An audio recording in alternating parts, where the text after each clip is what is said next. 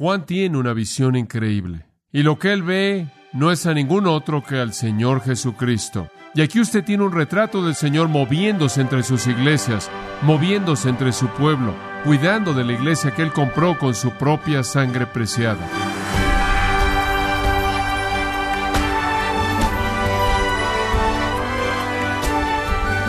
Le damos las gracias por acompañarnos a este su programa, gracias a vosotros, con el pastor John MacArthur. El mundo pondera a los autosuficientes y a los individualistas que tienen la actitud de hacer todo por ellos mismos. Honrar a Dios y edificar a la iglesia es el enfoque de su vida espiritual. John MacArthur nos enseña que esa mentalidad de superhéroe puede dañar a la iglesia. Todo esto es parte de la serie La anatomía de la iglesia en gracia a vosotros. Una de las presentaciones más poderosas y maravillosas del Cordero digno del Hijo de Dios es dada en Apocalipsis capítulo 1.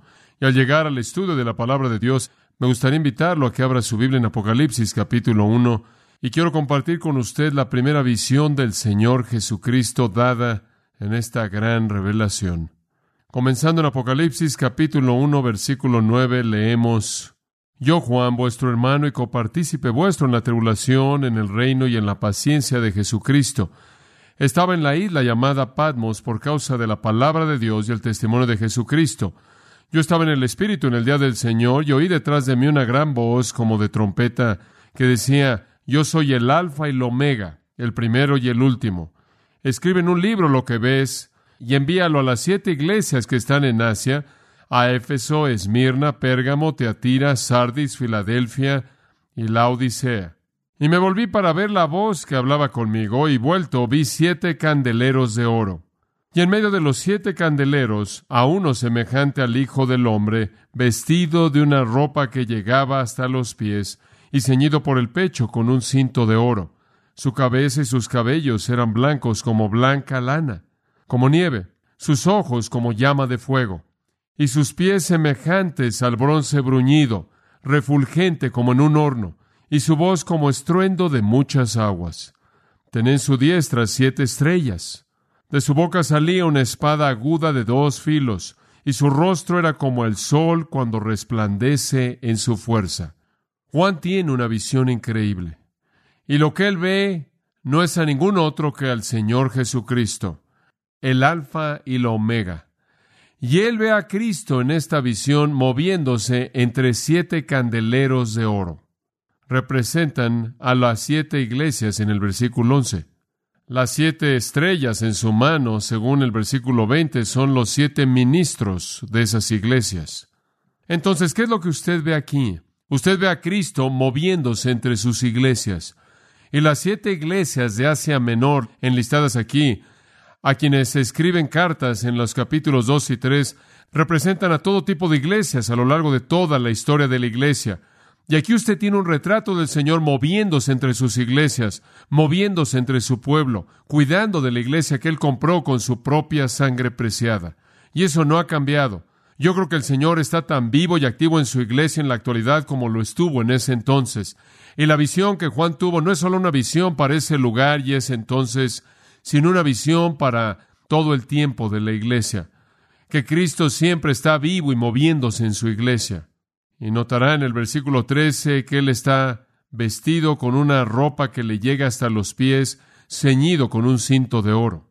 Si usted ve de cerca eso, encontrará que ese podría ser el atuendo de un profeta, podría ser la vestimenta de un sacerdote, podría ser la vestimenta de un rey, y no es apropiado que él de hecho es rey, profeta y sacerdote, moviéndose en su iglesia como el soberano, moviéndose en su iglesia como el que habla por parte de Dios y quien lleva al pueblo a Dios.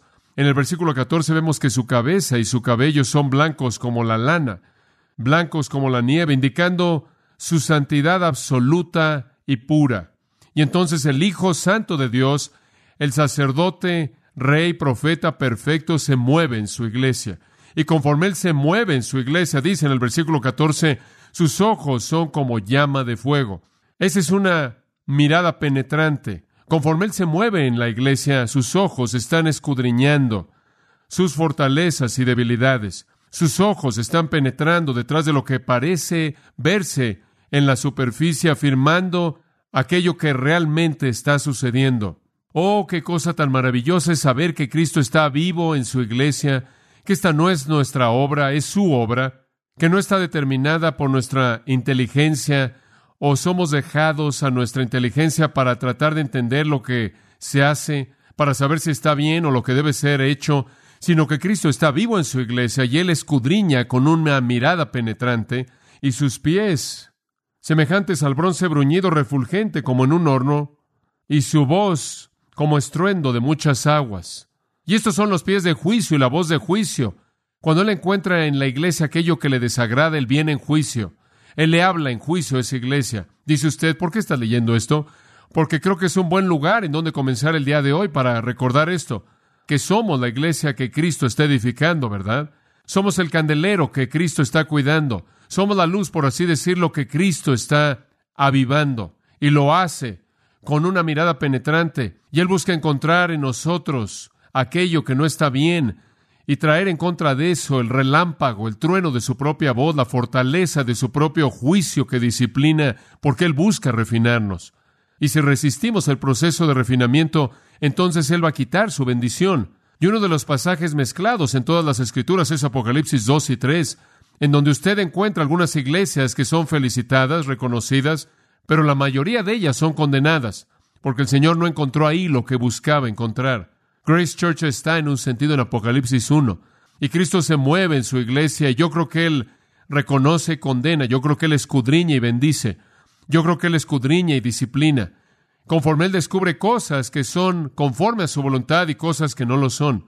Y entonces es mi oración que conforme estoy en estos días compartiendo con ustedes los pensamientos de mi propio corazón, y simplemente estoy compartiendo mi corazón, pero realmente creo que conforme estoy haciendo esto, estoy en un lugar en donde Cristo estaría de pie. Estoy en nombre de Él hablándole lo que sus ojos que escudriñan querrían ver. Y algunas veces ve y otras veces no ve. Ahora no estoy viviendo en alguna ilusión que soy un profeta ungido de Dios, distinto de cualquier otro. Simplemente creo que el Espíritu de Dios nos ha llevado a este momento en nuestra iglesia y el Espíritu de Dios nos ha motivado a estudiar esta serie en particular. Ahora, ya hemos hablado del esqueleto. Hemos hablado que nosotros como un cuerpo, si estamos usando la analogía de un cuerpo, y somos como un cuerpo, tenemos que tener un esqueleto, y hablamos de esas cosas esqueletales, un alto concepto de Dios, la prioridad absoluta de las escrituras, claridad doctrinal, santidad personal y la idea de autoridad espiritual. Y después entramos a los sistemas internos, el flujo de principios de vida. Como en un cuerpo, el cuerpo depende para su vida de que fluya en él esos sistemas. Entonces dependemos de ciertas actitudes espirituales y esas actitudes deben fluir por el cuerpo. Y le he estado presentando las actitudes que son más críticas. Hemos hablado de obediencia, la cual me parece que es la actitud más importante de manera suprema. La actitud de humildad, de amor, de unidad, de servicio, gozo, paz, gratitud, disciplina personal, rendición de cuentas. Y creo que la última vez terminamos con perdón. Ahora, todas estas actitudes deben ser cultivadas en el pueblo de Dios. Y cuando el Señor se mueve en su iglesia, yo creo que esas son las cosas que Él busca. Ver una congregación que tiene una actitud de amor, una actitud de paz, una actitud de disciplina, una actitud de obediencia, de servicio, de gozo, de gratitud, de paz, todas esas cosas.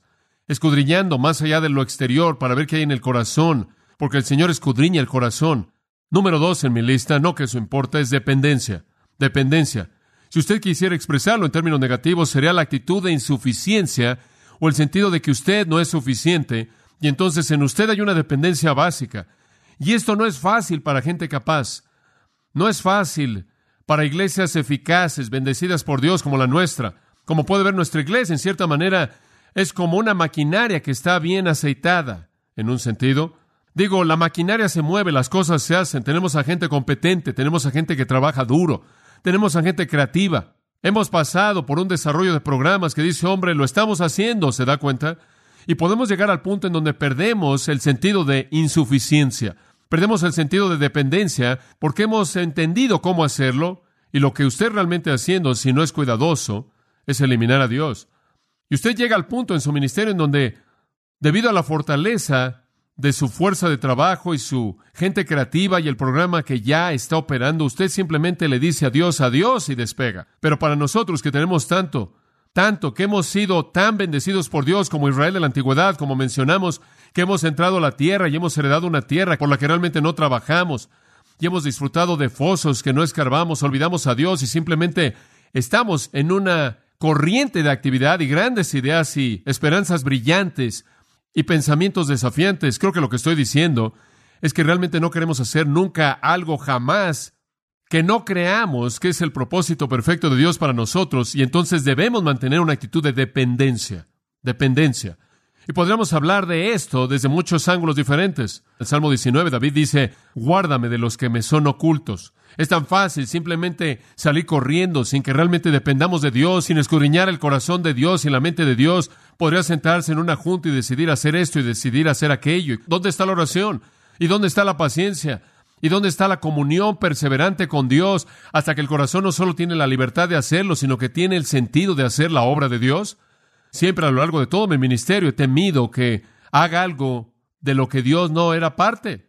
Siempre me he querido asegurar de que simplemente voy al mismo paso, en la misma dirección, con la misma meta que Él tiene, porque Cristo está edificando su iglesia y no quiero competir con Él. Ese es un perdedor, pero podemos meternos de una manera tan fácil en pecados ocultos, presuntuosos. Una gran idea y salimos corriendo. Me acuerdo cuando estuve en el seminario, en el seminario de Talbot, todo el mundo tenía que predicar en esos días, dos veces en la capilla. Tenemos más alumnos ahora. No creo que todo el mundo tiene que hacerlo, pero todo el mundo tenía que hacerlo y cuando predicamos la facultad entera se sentaba en la plataforma atrás de nosotros y tener unas hojas de crítica ahí. Mientras que usted estaba predicando, las estaban llenando, lo cual era un buen ejercicio para ellos, porque los mantenía despiertos durante los sermones más aburridos, creo yo. Pero se sentaban ahí, usted oía el papel que se movía y ya habían pasado diez minutos y el hombre ya estaba volteando su página. Usted sabía que estaba en problemas, ¿verdad? Pero hacía su mejor esfuerzo para predicar y se me asignó segundo de Samuel capítulo 7. Y en segundo de Samuel capítulo 7, nunca lo he olvidado, digo, quería que ese sermón estuviera tan bien trabajado cuando lo predicara, que me memoricé todo, inclusive mis pausas, inclusive creo que hasta mi respiración la había memorizado. Realmente iba a tener cuidado en ese y entré al capítulo y David ve su palacio y dice, tengo este palacio hermoso y ve la casa de Dios. Dios estaba viviendo en un tabernáculo en esos días, usted sabe, en una tienda. Y él dice, no es apropiado que Dios more en una tienda mientras que yo moro en este palacio enorme. Él dice, voy a construirle una casa a Dios. Es algo digno de reconocimiento, ¿verdad? Digno de reconocimiento. Y entonces va con Natán, el profeta, y le dice, Natán, este es mi deseo. Y Natán le dice, digno de reconocimiento, ve y haz lo que está en tu corazón, David, gran idea. Y Dios detuvo a Natán y le dijo, Natán, no verificaste conmigo. ¿Quién te dijo que le dijeras eso? Él nunca construirá mi casa porque él es un hombre de manos sangrientas. Fue Salomón quien edificaría la casa.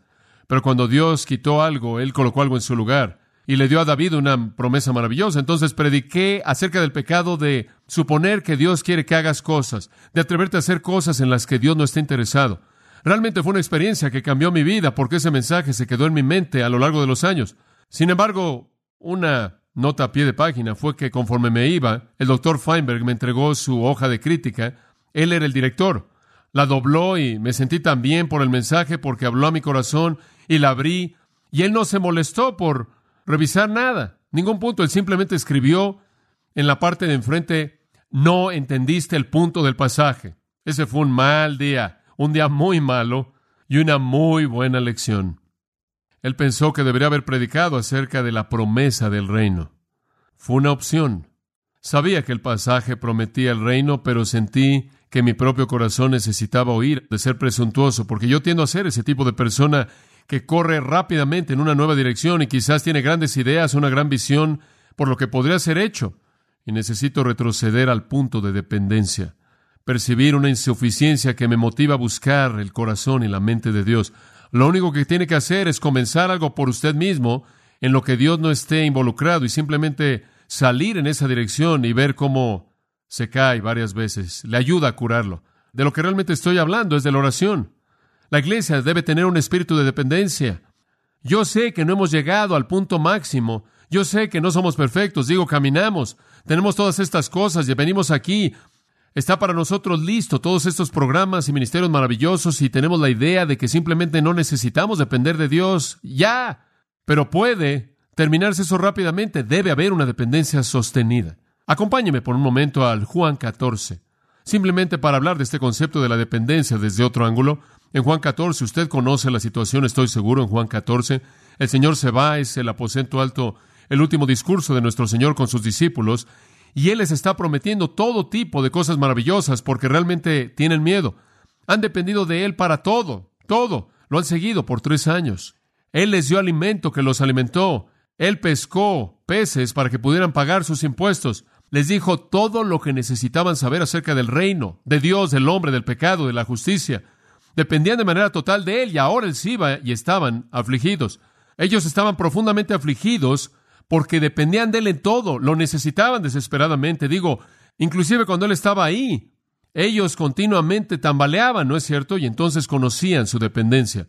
Y cuando Él les anunció que se iba, era un momento de pánico, realmente un momento de pánico, pero en medio de todo eso, Él les hace una promesa que es tan maravillosa. Está en el versículo 13 y 14 de Juan 14. Y todo lo que pidáis al Padre en mi nombre, yo lo haré para que el Padre sea glorificado en el Hijo. Si algo pidierais en mi nombre, yo lo haré. Usted no puede recibir una mejor promesa que esa, ¿no es cierto? Cualquier cosa que pidamos en su nombre, Él lo hará. Dice usted, bueno, ¿qué quiere decir entonces? ¿Cualquier cosa que pidas? Bueno, no, todo lo que pida usted en su nombre. Dice usted, bueno, ¿qué quiere decir eso? Simplemente meter al final de tu oración en el nombre de Jesús, amén, y Dios lo tiene que hacer. Algunas personas creen eso. Eso no es lo que significa. En el Antiguo Testamento Dios dijo, mi nombre es yo soy el que soy. En otras palabras, mi nombre es todo lo que yo soy. Y el nombre de Cristo es todo lo que Él es. Entonces, cuando usted pide algo que es coherente con quién es Jesús, y cuál es su obra, y cuál es su voluntad, y cuál es su deseo, y cuál es su plan, y cuál es su propósito, y Él lo hará. No significa que usted puede pedir cualquier cosa y simplemente meter al final de su oración esto y lo va a obtener. Significa que cuando usted pide de manera coherente con su voluntad y su propósito, entonces Él lo hará. Y entonces necesitamos aprender como creyentes vivir en una vida de dependencia constante, la oración, la cual es, oh Señor, lo que sea tu voluntad hacer, hazlo, hazlo. De tal manera que no haya amargura si no recibes lo que quieres, si no se hace, si no sucede. Si dependemos de Él para activarlo y cumplirlo, solo si está en línea con su voluntad perfecta. Y como puede ver, esta es la manera en la que el Padre es glorificado, porque entonces el Padre está haciendo lo que el Padre quiere hacer para su propia gloria. Y después el ministerio que está siendo cumplido es el ministerio de Dios en el nombre del Hijo. Y amados, eso es lo que yo quiero en esta iglesia. No quiero el ministerio de hombres inteligentes. No quiero el ministerio de personas creativas. Queremos el ministerio del Espíritu de Dios en el nombre del Hijo de Dios para la gloria de Dios mismo, ¿no es cierto? Y le estoy hablando a usted simplemente desde un punto de vista general, pero necesita ver en nuestros corazones un sentido de insuficiencia de saber qué hacer y cómo mejor hacer lo que nos motiva a la dependencia de Dios, en donde en medio de nuestras oraciones podemos clamar por aquello que Jesús quiere que se haga. Es tan importante esto. Es el corazón de la oración de los discípulos. Cuando vinieron a Jesús y le dijeron, enséñanos a orar, y él dijo, oren así, Padre nuestro que estás en los cielos, santificado sea tu nombre. En otras palabras, glorioso sea tu nombre, santo sea tu nombre, apartado sea tu nombre, único sea tu nombre. En otras palabras, Señor, lo único que realmente queremos es que tú seas glorificado, que tu nombre sea exaltado. Después, venga tu reino. Tú haz tu obra tu manera en tu reino. Hágase qué? Tu voluntad en la tierra como en el cielo. Y entonces la oración comienza no con danos, danos, danos, sino santificado sea tu nombre, venga tu reino, hágase tu voluntad. Y hasta que tengamos esa perspectiva en su lugar correcto, no tenemos el derecho de pedir nada. Y entonces se nos enseña, creo yo, a orar de una manera dependiente, en un sentido de insuficiencia, que clama que Dios haga su trabajo, su obra a su manera. Y ese siempre ha sido nuestro deseo aquí, siempre ha sido nuestra meta, es que Cristo esté edificando su iglesia y que nosotros simplemente seamos parte de eso. Y me preocupo algunas veces porque nos orientamos tanto a los programas, nos volvemos tan buenos en lo que hacemos, y avanzamos tanto en nuestros planes que la oración no tiene parte alguna, excepto cuando enfrentamos el desastre, después del hecho. Hombre, sácanos de esta, Señor, y probablemente no estaremos en esto si hubiéramos preguntado. No sé usted, pero yo no quiero nada para mí que Dios no quiera para mí. ¿Y usted? Nada. Entonces creo que debe haber una actitud de dependencia y gracias a Dios, simplemente los aliento para que haya más de esa actitud. Hemos dependido de Dios, hemos dependido de su palabra, hemos dependido de la oración, pero necesitamos más. Creo que quizás estamos atrapados en medio de este cristianismo contemporáneo en donde trabajamos mucho y oramos muy poco. No hay nada más maravilloso que haber pasado tiempo en oración, entrar en algo y percibir esa libertad tremenda que viene al corazón, que conoce que está caminando por un camino lado a lado del Salvador cuya voluntad está siendo expresada. Esa es la razón por la que dije, porque, ¿saben una cosa? No siempre sucede así, pero que cuando comencé esta serie realmente no sabía dónde nos iba a llevar el Señor. Ni siquiera sé lo que voy a decir hasta que lo digo. Pero he tenido ese sentido de compañerismo de Jesucristo paso a paso a lo largo de todo esto, porque realmente creo en mi corazón que conforme lo busqué para saber qué era lo que nuestra iglesia necesitaba para este momento y qué era lo que Él quería hacer en nuestra congregación para estos días, Él me llevó por este camino y esta es la expresión de su corazón para nosotros y entonces este es Él moviéndose, por así decirlo, en medio de los candeleros, dependencia. Hacemos muchas cosas bien, no tan bien que queremos hacerlo en la carne, ¿verdad? Permítame darle otra actitud que necesita estar en la iglesia, flexibilidad. Flexibilidad. No voy a tomar mucho tiempo para hablar de esto, pero es importante, flexibilidad. Esto necesitamos poder cambiar. Alguien escribió un libro, dijo que las últimas palabras de una iglesia es nunca lo hemos hecho así antes. Y eso realmente es verdad. Algunas personas han sustituido lo que Jesús dijo en Mateo 15. ¿Se acuerda? Él confrontó a los fariseos y escribas, vinieron a él, lo confrontaron y dijeron, ¿por qué tus discípulos violan los mandamientos de los hombres al no lavarse sus manos? Estaban comiendo, usted sabe, sin aplicar no la limpieza física, sino el ritual ceremonial. Y él dice, ¿por qué sus discípulos violan el mandamiento de los hombres o la tradición de los hombres, la tradición de los ancianos? Él dice, Jesús dice, ¿por qué sus tradiciones violan los mandamientos de Dios? Ahora permítame decirle algo, todos hemos vivido esa experiencia. Las iglesias pueden perderse con una pila, con un montón de tradiciones que se convierten en un bloque, en un muro, para lo que dice la palabra de Dios, ¿verdad? Sucede todo el tiempo. Bueno, nosotros ciertamente no podemos hacer eso en nuestra iglesia. Tenemos esta tradición, como puede ver. Las iglesias pueden tener una organización que es totalmente antibíblica. Pueden tener un estilo de ministerio que es totalmente antibíblico. Y cuando usted trata de meter lo que Dios quiere bajo el mandato divino de un mandamiento de Dios mismo, va en contra, choca con la pared de la tradición. Y entonces debe existir la actitud en la iglesia de flexibilidad. La gente dice, ¿cómo es que tu iglesia está tan organizada? ¿Podrías mandarnos una tabla de la organización? Recibimos cartas así todo el tiempo. Realmente es una broma. Tendrá que ser una película de 16 milímetros. Tendrá que estarse moviendo. No podemos meterlo en una caja y capturarlo, porque Dios trabaja a través de personas y entran y salen y son fuertes y débiles y comprometidos y menos comprometidos y más gente aquí y allá. Tenemos que hacer algo al respecto y entonces hay una función orgánica, por así decirlo, cambiante, constante, que creo que es tan maravillosa porque nunca nos deja realmente detenernos y administrar. Simplemente nunca se puede sentar y sacar los papeles. Siempre es gente y siempre es fortalecer esto y recoger esto y cambiar aquello. Y es maravilloso porque nunca nos confundimos. Eso esperamos. La diferencia entre la rutina y la realidad. No queremos confundirnos con eso. Digo, no queremos sustituir lo falso por lo verdadero simplemente porque siempre lo hemos hecho así. Mi esposa tenía una tía ya de edad que falleció no hace mucho tiempo, una pariente distante, creo, realmente no una tía. Pero bueno, solemos verla en la época de las vacaciones y le llevamos galletas y demás. Y entonces la última vez que la fuimos a ver era la época de Navidad y ella dijo, bueno, John, ella va a la iglesia metodista, ella dijo, ¿tienes un servicio del 24 de diciembre? Le dije, no, no tenemos un servicio del 24 de diciembre. Ella dijo, no. Yo le dije, no. Simplemente animamos a la gente a que se vaya a casa, esté con su familia y hable del significado de la Navidad y el nacimiento del Señor, pero no tenemos un servicio así. Ella dijo, oh, eso es muy malo. Ella estaba muy triste. Ella dijo, sabes, en nuestra iglesia siempre hemos tenido un servicio el 24 de diciembre. Le dije, ¿en serio? Ella dijo, oh, sí.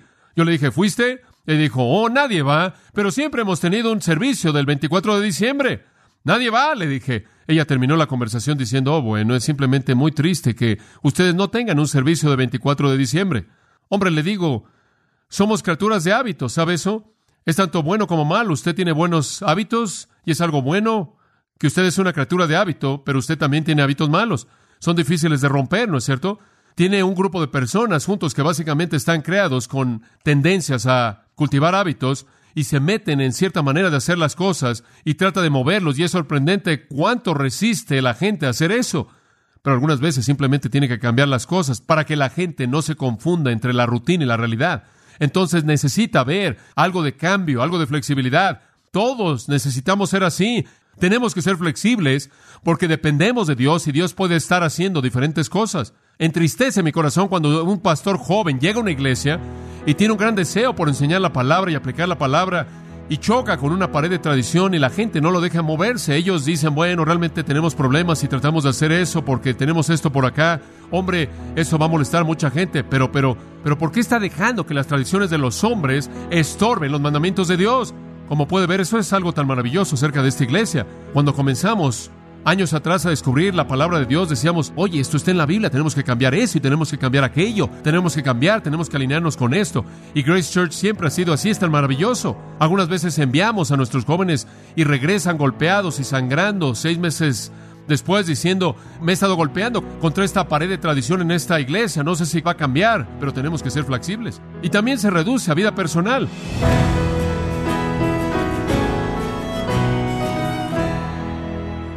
De esta forma ha sido el pastor John MacArthur enseñándonos la importancia que la dependencia en Dios tiene para nuestras vidas, con la serie La anatomía de la iglesia, en gracia a vosotros. Quiero compartirle esta carta que nos envió Miguel López de Nariño, Colombia.